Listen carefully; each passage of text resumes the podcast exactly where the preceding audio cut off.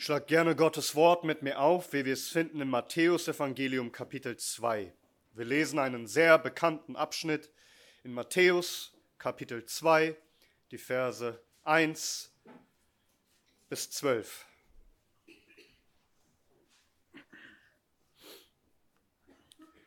Und hier lesen wir in Gottes heiligem Wort. Als aber Jesus in Bethlehem in Judäa geboren war, in den Tagen des Königs Herodes, siehe, da kamen Magier vom Morgenland nach Jerusalem und sprachen, wo ist der König der Juden, der geboren worden ist? Denn wir haben seinen Stern im Morgenland gesehen und sind gekommen, um ihm zu huldigen.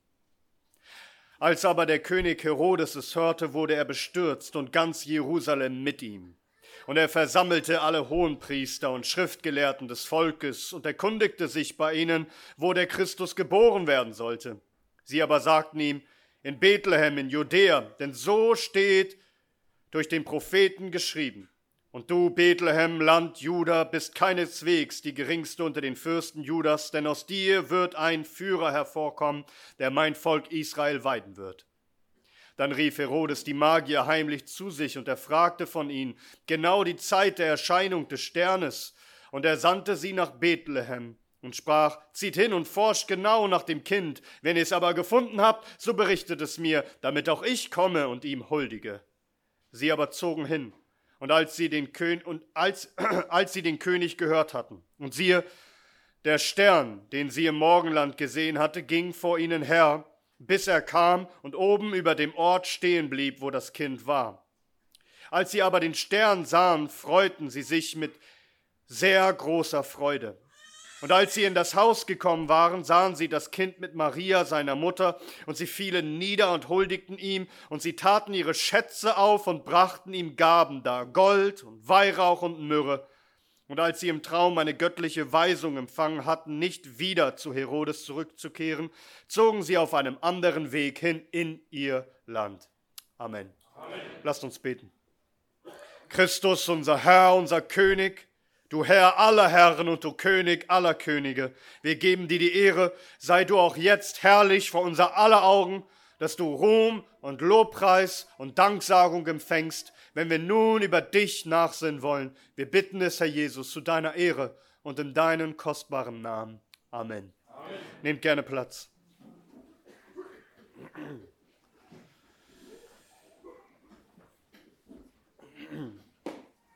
Die meisten, ich denke fast alle, sollten schon gehört haben von den Weisen aus dem Morgenland, Manche sagen, sie ein Kaspar, Melchior und Balthasar.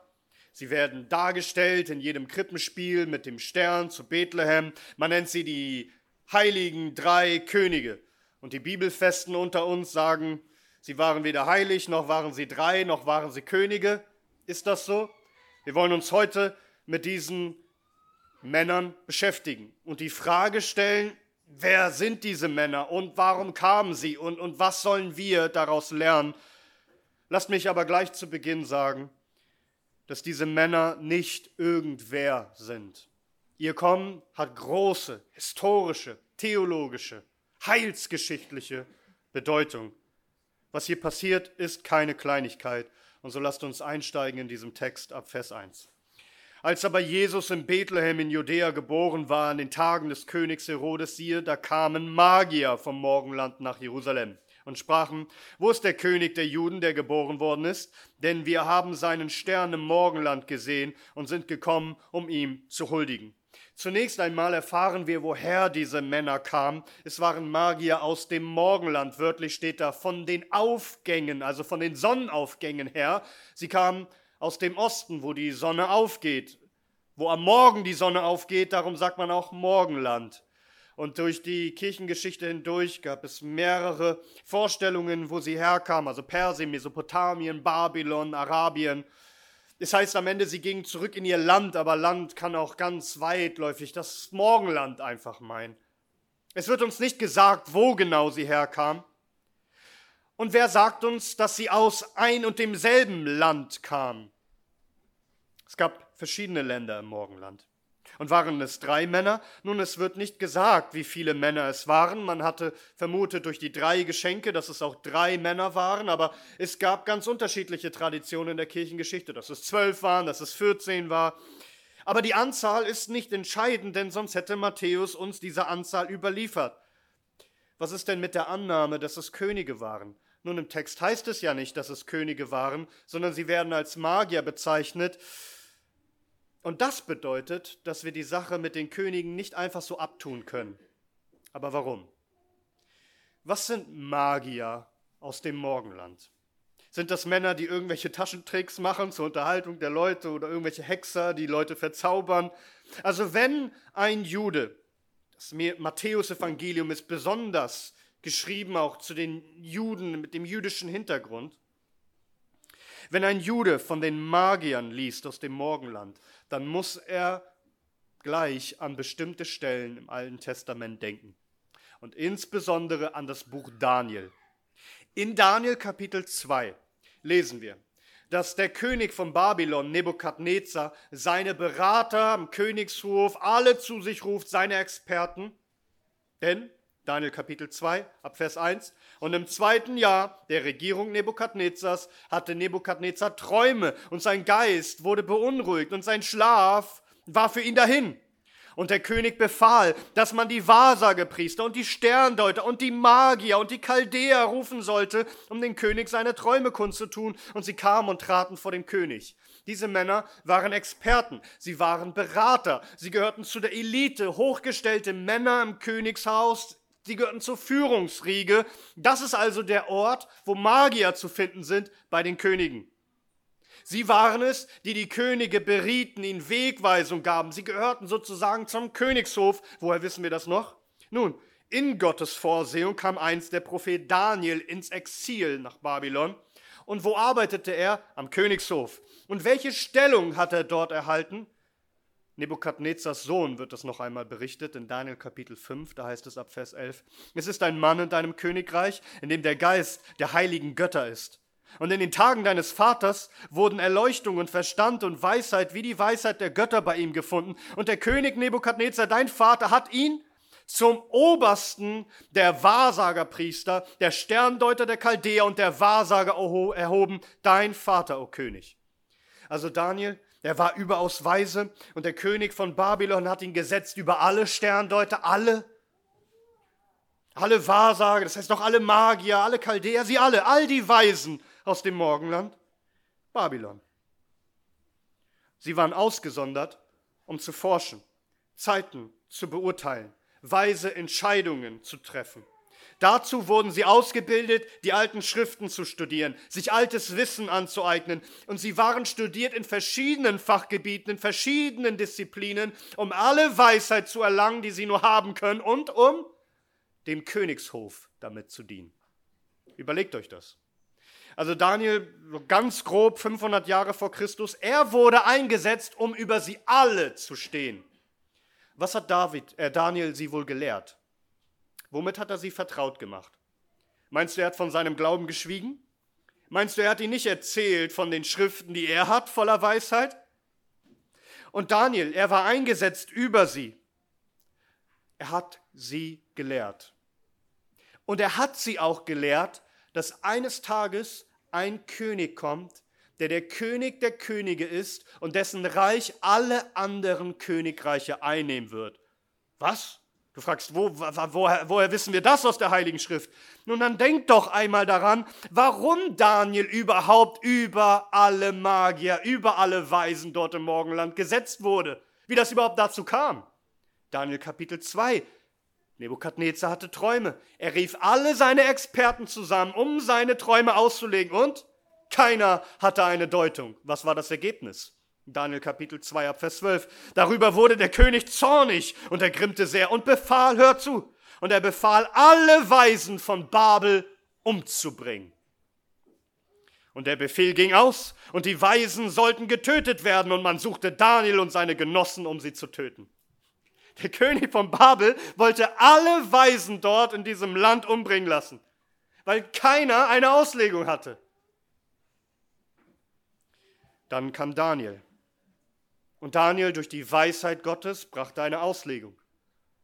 Dann heißt es ab Vers 44 in Daniel Kapitel 2.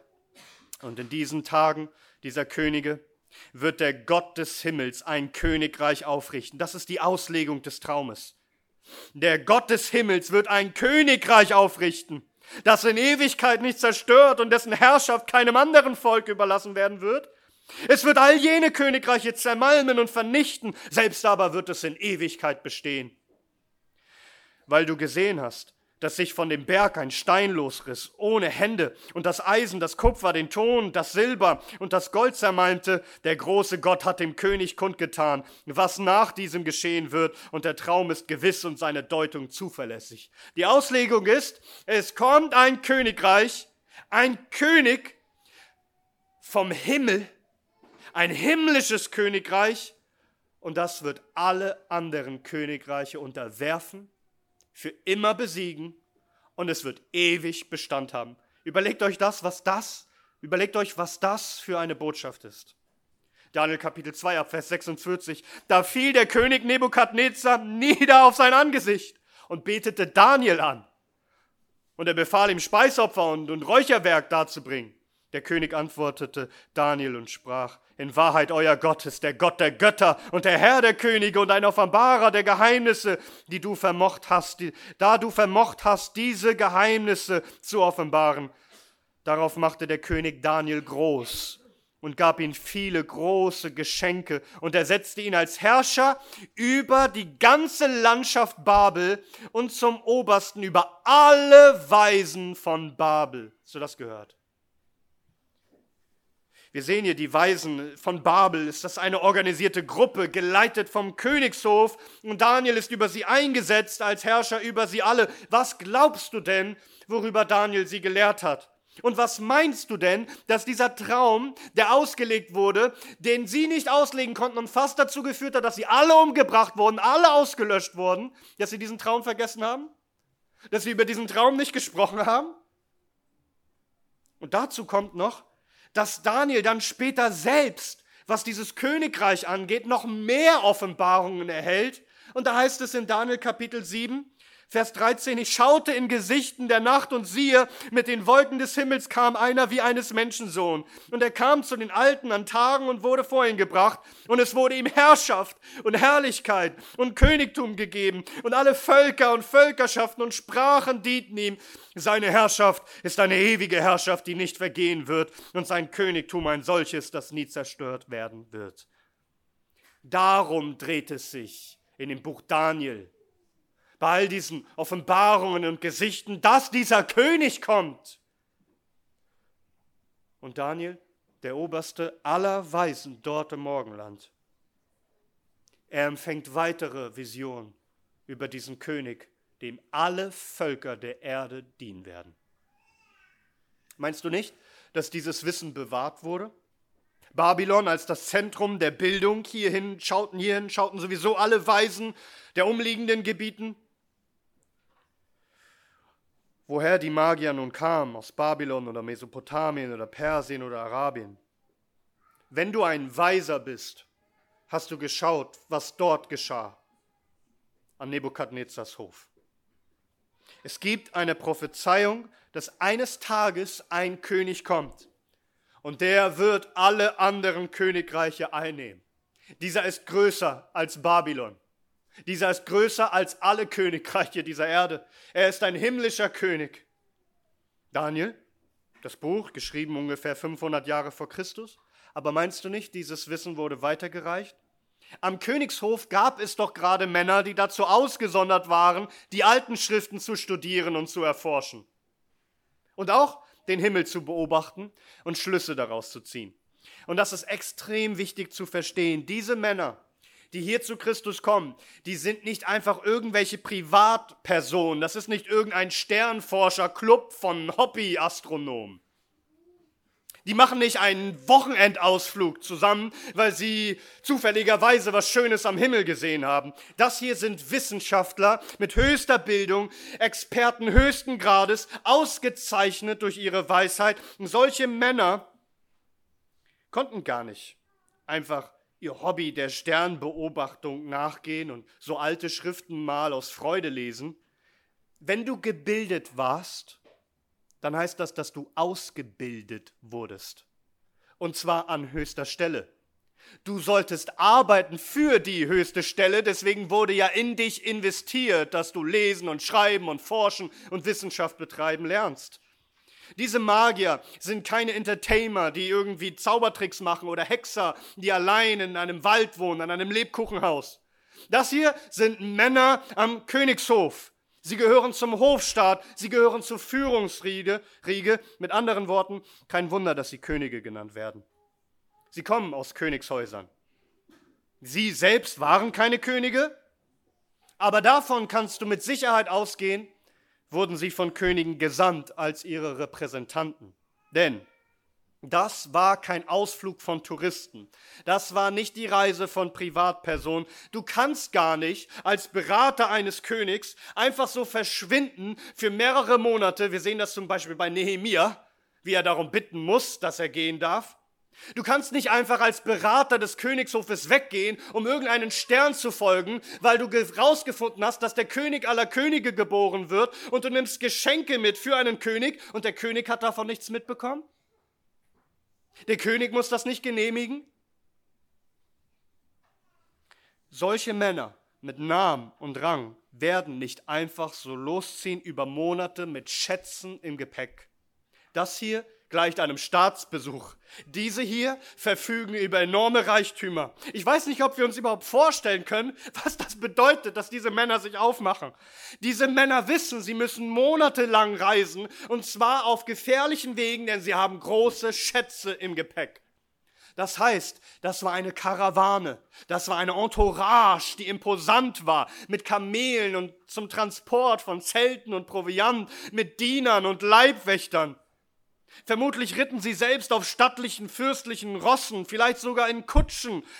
Sie waren auffällig, es war luxuriös. Diese Männer fielen auf, dass sie einen royalen Hintergrund hatten. Das waren nicht irgendwelche Reisenden. Das siehst du auch daran, dass sie direkt gehen zu Herodes und Einlass finden im Königshaus. Nein, das wird Privatpersonen nicht gewährt. Diese werden zum Königshof gerufen, weil das Männer waren, die am Königshof verkehrten. Und ganz Jerusalem hört zu, was diese Männer zu sagen haben. Verstehst du? Das ist kein Sternforscherclub. Das sind Staatsmänner. Das sind Gesandte von Königen, ausgerüstet, ausgestattet mit den kostbarsten Geschenken eines Königs würdig. Diese lange und beschwerliche Reise, sie war sehr kostspielig. Und die Gaben, die sie verschenken, sind echte Schätze. Und das Ganze mit der Reise war auch keine spontane Idee. Sie müssen die Sache lange studiert haben und genau beobachtet haben.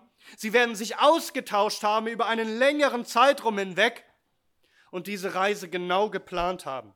Was die Dauer des Forschens und auch des Reisens angeht, haben wir den Hinweis, dass später Herodes die Magier befragt nach der genauen Zeit der Erscheinung des Sternes und, und dann lässt er ja all die Jungen von zwei und darunter Jahren umbringen im ganzen Gebiet. Das heißt, zwei Jahre lang geht das jetzt schon, dass sie den Stern studieren und dass sie sich dann aufmachen, um zu reisen.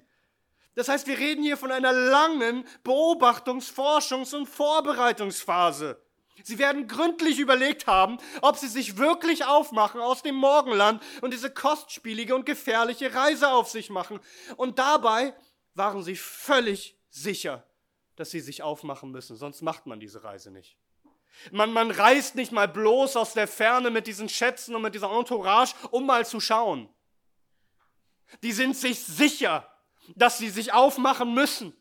Es ließ sie nicht mehr los. Es hat sie gepackt. Es war wie eine heilige Pflicht, ein Muss. Sie müssen gehen. Sie haben begriffen, dieser König der Juden, der der König der Könige sein wird, von dem Daniel gesprochen hat, der die Königreiche der Welt einnimmt, erst gekommen, erst geboren. Was hat sie denn so sicher gemacht, dass er jetzt geboren wird? Nun, wir könnten auch über verschiedene Zeiten noch sprechen, die man berechnen kann, so im Buch Daniel, aber das, was hier genannt wird, woran sie es festgemacht haben, ist, ja, sie waren Sternforscher. Und darüber ließ sich vieles sagen. Wir könnten jetzt über die Sternkonstellation reden zur Geburt des Herrn. Einige Brüder haben sich schon gefreut, dass ich jetzt eine PowerPoint-Präsentation raushole und euch die Sternbilder zeige. Aber das habe ich nicht vor. Ich möchte darauf hinweisen, dass diese Männer betonen, dass es nicht einfach eine bestimmte Sternenkonstellation von Sternbildern war, sondern was sagen sie, Vers 2? Und sprachen, wo ist der König der Juden, der geboren worden ist? Denn wir haben seinen Stern im Morgenland gesehen und sind gekommen, um ihn zu huldigen. Sie sagen nicht, wir haben einen Stern gesehen oder mehrere Sterne, sie haben seinen Stern. Dieser Stern gehört ihm, es ist sein, sein Besitzer. Er ist nur am Himmel für ihn, um auf ihn zu weisen. Diese Männer studierten sowieso den Himmel. Und eines Nachts fiel ihm plötzlich etwas Außergewöhnliches auf. Ein Stern, den sie so zuvor noch nie gesehen haben. Und der fiel auf. Und sie konnten sich das nicht erklären. Das ist ein, ein kosmisches, interstellares, äh, gigantisches, galaktisches Zeichen am Sternhimmel. Das muss, das muss sein Stern sein. So etwas haben wir noch nicht beobachtet. Es sticht uns quasi ins Auge. Es ist wie ein Fingerzeig Gottes.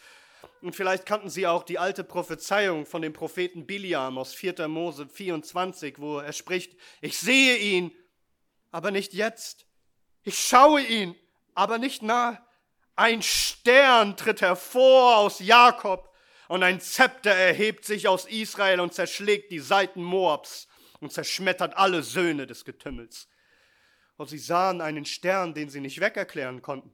Das war wohl kein kurzzeitiges Phänomen, es war etwas Einzigartiges, das hatten sie noch nicht gesehen. Und Nacht für Nacht sehen sie diesen Stern und es lässt sie nicht los, sie können ihn nicht ignorieren, wie jeden Abend, als würde Gott sie rufen, kommt, huldigt den König.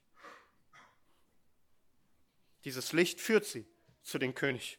Und so sind sie sich sicher, wir müssen uns aufmachen. Wir können das nicht ignorieren. Das kann doch keiner wegerklären. Wir müssen uns aufmachen.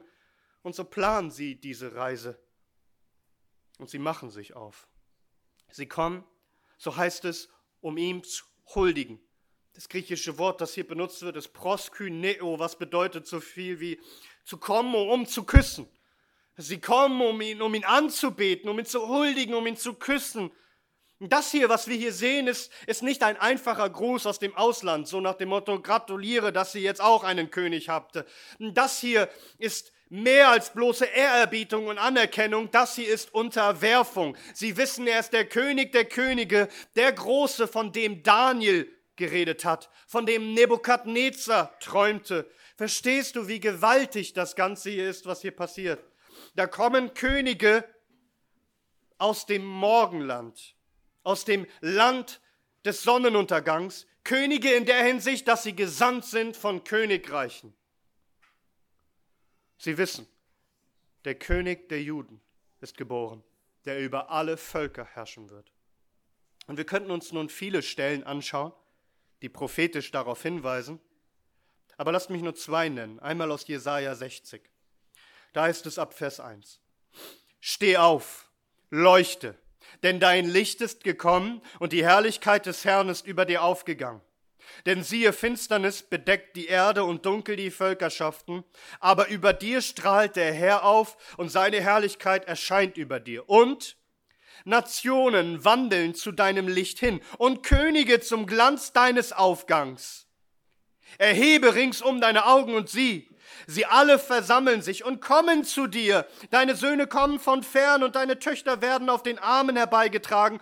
Dann wirst du es sehen und vor Freude strahlen und dein Herz wird beben und weit werden, denn die Fülle des Meeres wird sich zu dir wenden. Der Reichtum der Nationen zu dir kommen. Eine Menge Kamele wird dich bedecken. Junge Kamele von Midian und Epha. Sie alle werden aus Sheba kommen Gold und Weihrauch bringen und sie werden das Lob des Herrn fröhlich verkündigen.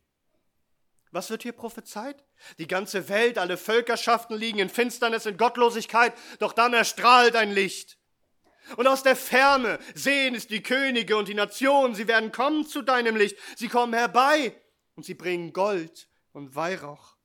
Ähnliches lesen wir im Psalm 72, ein Psalm für oder, oder von Salomo, wobei es prophetisch von Christus spricht, denn es heißt dort im Psalm 72, und er wird herrschen von Meer zu Meer und vom Strom bis an die Enden der Erde. Und ihm werden sich beugen die Wüstenbewohner und seine Feinde werden den Staub lecken. Die Könige von Tarsis und von den Inseln werden Geschenke entrichten. Die Könige von Sheba und Seba werden Abgaben darbringen. Und alle Könige werden vor ihm niederfallen. Alle Nationen ihm dienen. Und Vers 15. Und er wird leben.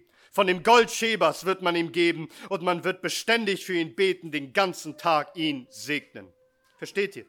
Dass diese Männer kommen aus der Ferne und Geschenke zu bringen. Was hier passiert bei der Geburt unseres Herrn, ist der Beginn der Erfüllung uralter Prophezeiungen, nämlich das, was Nebukadnezar träumte und von dem Daniel schon berichtete, alle Völker werden kommen, um ihm zu dienen und ihn anzubeten und ihm Geschenke auszurichten. Die Könige der Nation lassen ihn hier huldigen durch ihre Gesandten, denn Christus ist nicht einfach der König der Juden. Er ist gekommen, um über die Enden der Erde zu herrschen.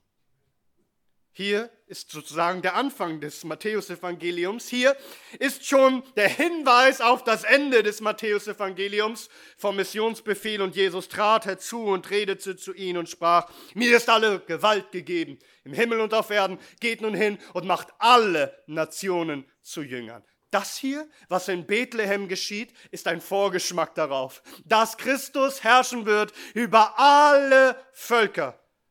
Schaut, was die Weisen aus dem Morgenland tun. Sie aber zogen hin, als sie den König gehört hatten, und siehe, der Stern, den sie im Morgenland gesehen hatten, ging vor ihnen her, bis er kam und oben über dem Ort stehen blieb, wo das Kind war. Als sie aber den Stern sahen, freuten sie sich mit sehr großer Freude. Und als sie in das Haus gekommen waren, sahen sie das Kind mit Maria, seiner Mutter, und sie fielen nieder und huldigten ihm, und sie taten ihre Schätze auf und brachten ihm Gaben dar, Gold und Weihrauch und Myrrhe. Und als sie im Traum eine göttliche Weisung empfangen hatten, nicht wieder zu Herodes zurückzukehren, zogen sie auf einem anderen Weg in ihr Land. Noch einmal zurück zu dem Stern. Dieser Stern war alles andere als gewöhnlich. Er führte sie aus dem Morgenland direkt zum Ziel. Zunächst einmal kommen sie dort in der Gegend an, denn, denn Bethlehem ist nicht weit entfernt von Jerusalem. Und natürlich denken sie, wo gehen wir hin? Wir gehen ins Königshaus, ins Herrscherhaus, wo da werden Herrscher geboren. Wo sonst sollte der König sein? Aber nein, hier ist nicht das Ziel. Der Stern leitet sie weiter. Und Bethlehem ist wirklich so dicht an Jerusalem. Das heißt, das kann kein gewöhnlicher Stern gewesen sein oder Komet oder sonst was. Denn so ein Stern führt nicht wie ein Navigationssystem mit Straße und Hausnummer direkt zum richtigen Haus. Das erinnert uns mehr an die Feuersäule in der Wüste, der die Israeliten führte. Übrigens, die Zeugen Jehovas, das ist kein Witz, äh, offiziell ihre Lehrmeinung, kannst du auf ihrer Webseite lesen. Sie meint, dieser Stern von Bethlehem, der, das war eigentlich der Satan, der diesen Stern gemacht hat. Oder der sich als Lichtengel ausgegeben hat. Denn, denn er, er leitete die Weisen aus dem Morgenland ja erstmal zu Herodes, damit Herodes dann Jesus umbringen lässt. Also das, der, der Stern, der ist eigentlich satanische Verführung. Glückselig ist jeder, der durch Gottes Licht herausgeführt wird aus dieser Finsternis, dieser gottlosen Sekte und rausgeführt wird durch das Licht Gottes hin zu Christus, um ihn in Wahrheit zu kennen und ihn anzubeten. Das ist nämlich, was diese Staatsmänner hier tun. Sie kommen zu Christus. Und achtet darauf, sie kommen nicht zu einem Stall. Das hier ist nicht mehr die Geburtsnacht. Christus ist wohl schon ein oder zwei Jahre alt. Es heißt, sie kommen in ein Haus. Und könnt ihr euch das vorstellen? Wie diese ganzen Männer mit all ihren Dienern und Kamelen und so weiter dort in dieser kleinen Straße, in diesem, in diesem kleinen Dorf Bethlehem stehen. Und sie klopfen.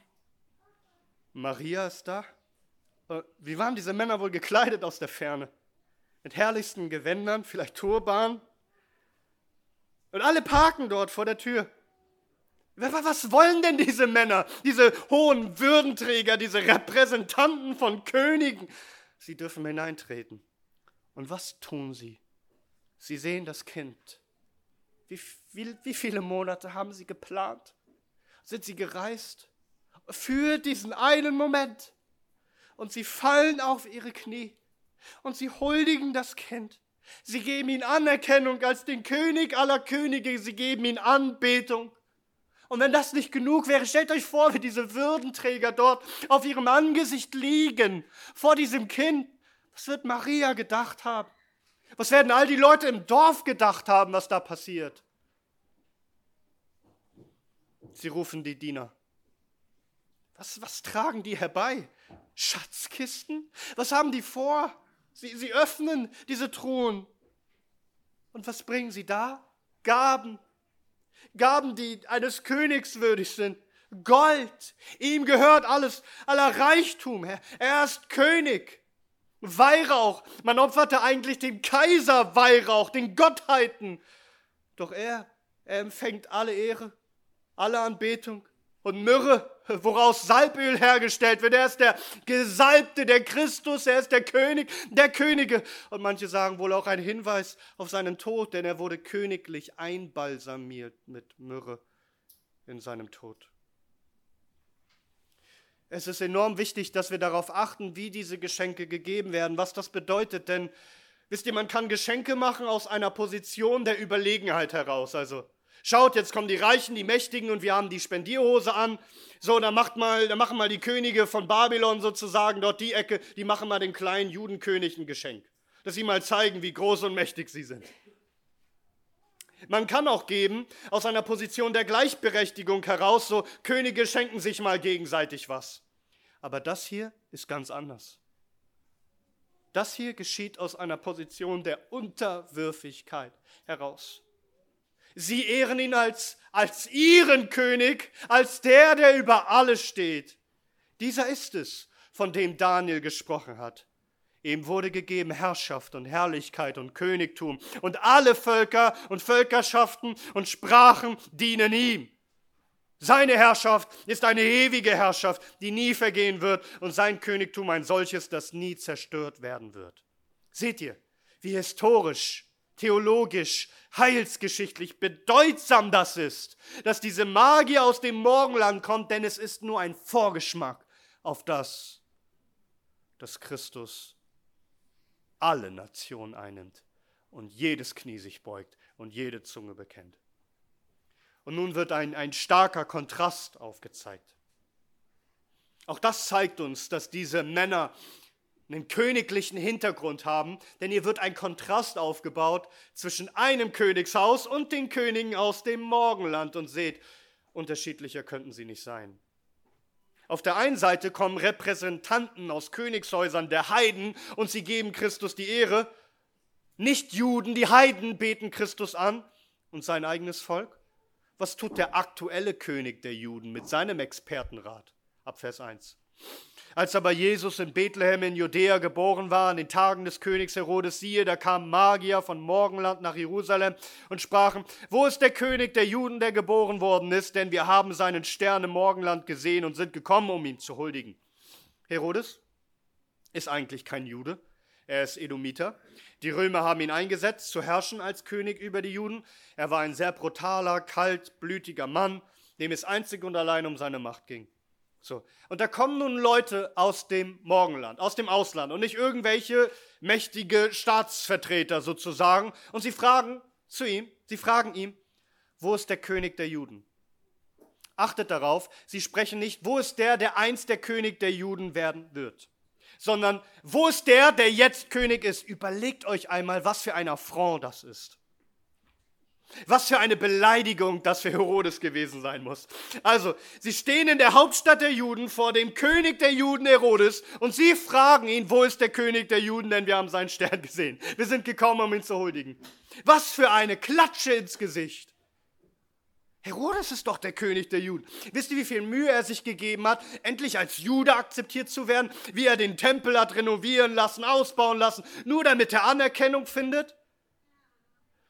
Sicherlich hat er versucht, keine, ja, eine gute Miene zum bösen Spiel zu machen, also irgendwie die Kontenance zu bewahren, sich zusammenzureißen, aber wir können uns vorstellen, innerlich war er am Kochen, er ist fuchsteufelswild, er ist neidisch. Wie sehr hätte er sich gewünscht, dass diese Männer aus dem Ausland kommen, um ihm Geschenke zu machen, um ihn zu grüßen, um ihn zu besuchen.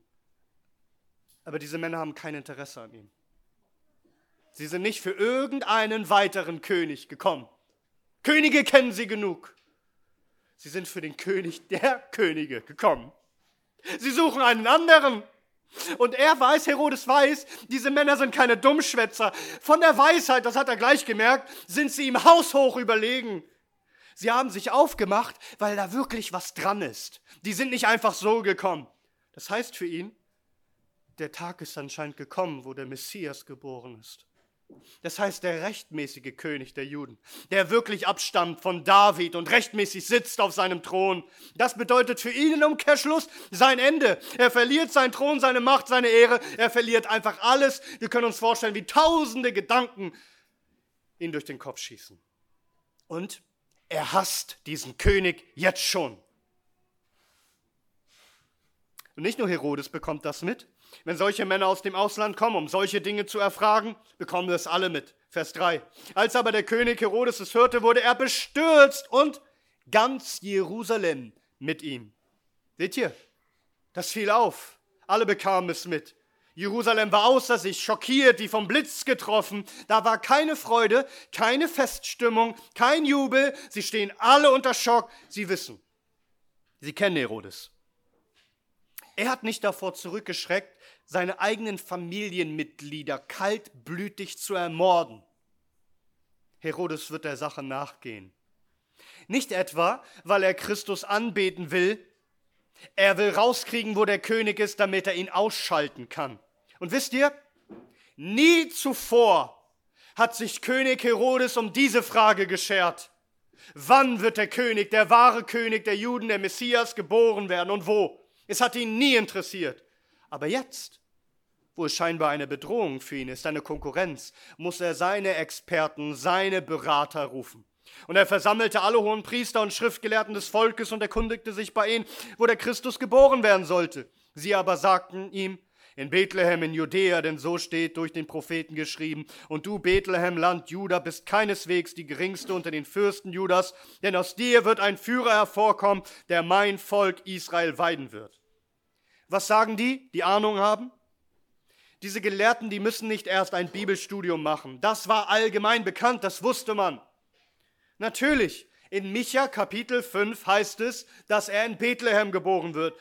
Und das, was hier steht, wenn wir nochmal schauen dann im Buch Micha, was hier sozusagen zusammengefasst wird, da heißt es in Micha Kapitel 5 ab Vers 1, und du Bethlehem Ephrata, zu klein und unter den Tausenden von Juda zu sein, aus dir wird mir hervorkommen, der Herrscher über Israel sein soll. Und jetzt hör mal. Und seine Ursprünge sind von der Urzeit, von den Tagen der Ewigkeit her. Dieser Herrscher, der da geboren wird, der ist kein gewöhnlicher Mensch. Er kommt aus Juda, aber seine Ursprünge sind von der Urzeit, von den Tagen der Ewigkeit her. Wahrer Mensch und wahrer Gott zugleich. Und es heißt dann in Vers 4 in Micha 5, und er wird groß sein bis an die Enden der Erde. Also dieser ist es, der kommen wird, um über die ganze Welt zu herrschen. Sie sagen Herodes, wo er geboren wird, und was tut er mit seinem Wissen? Vers 7. Dann rief Herodes die Magier heimlich zu sich. Und er fragte von ihnen genau die Zeit der Erscheinung des Sternes. Er tut so, als hätte er aufrichtiges Interesse. Und er sandte sie nach Bethlehem und sprach, zieht hin und forscht genau nach dem Kind. Wenn ihr es aber gefunden habt, so berichtet es mir, damit auch ich komme um ihn huldige. Herodes ist ein Lügner. Er ist ein Feind Jesu Christi. Er will ihn heimtückisch ermorden lassen. Und später lesen wir, dass der Herr die Magier warnt. Und als sie im Traum eine göttliche Weisung empfangen hatten, nicht wieder zurück zu Herodes zu gehen, zogen sie auf einem anderen Weg hin in ihr Land. Wir wissen, dass das Herodes überhaupt nicht gefiel. Das war eine weitere Respektlosigkeit dieser Weisen aus dem Morgenland. Da ergrimmte Herodes sehr, Vers 16, als er sah, dass er von den Magiern hintergangen worden war. Wer hat wohl wen hintergangen? Und er sandte hin und ließ alle Knaben töten, die in Bethlehem und in seinem ganzen Gebiet waren, von zwei Jahren und darunter entsprechend der Zeit, die er von den Magiern genau erfragt hatte. Es ist unfassbar, was hier passiert. Und Herodes, er wird eines Tages erscheinen vor Christus im Gericht und er wird ewige Strafe erleiden für seine Gottlosigkeit und all seine bösen Taten. Aber schaut auf diese Schriftgelehrten und die Priester und so weiter. Also sie kannten die Bibel, aber sie hatten kein Verlangen danach, sich aufzumachen. Sie sahen keinen Anlass, Christus zu suchen und ihm zu huldigen. Da kommen Weise aus dem Morgenland und die Weisen im eigenen Land, sie machen sich nicht auf. Seht ihr diesen Kontrast? Kein Verlangen, kein Glaube. Sie investieren nichts, nicht einmal den kurzen Weg auf sich zu nehmen. Das ist ihnen schon viel zu weit. Dieses Volk will diesen König nicht. Sie verwerfen ihn. Doch die Heiden, sie kommen von weit her, um ihm die Ehre zu geben. Das, was hier passiert, schon in den ersten Jahren unseres Herrn auf Erden, verweist uns auf das, was noch kommen sollte. Denn wenn Christus schon als Kind so viel Feindschaft entgegengebracht wird, wie viel mehr, wenn er groß ist und ja, er musste sterben am Kreuz und sein Blut vergießen für viele, damit er diese Männer aus dem Morgenland und ja, Menschen aus allen Völkern und aus allen Sprachen und Nationen aus der ganzen Welt erkauft durch sein Blut. Und er macht sie zu wahren Königen und Priestern an seinem Königshof in Ewigkeit, damit sie ihm dienen. Alle Tage. Und wenn Christus schon als Kind so viel Ehre bekommt, wie viel wird er wohl bekommen, wenn er auf dem Thron sitzt in Herrlichkeit? Dann erfüllt sich, was geschrieben steht in Offenbarung 21, und die Nationen werden durch ihr Licht wandeln, und die Könige der Erde bringen ihre Herrlichkeit zu ihr.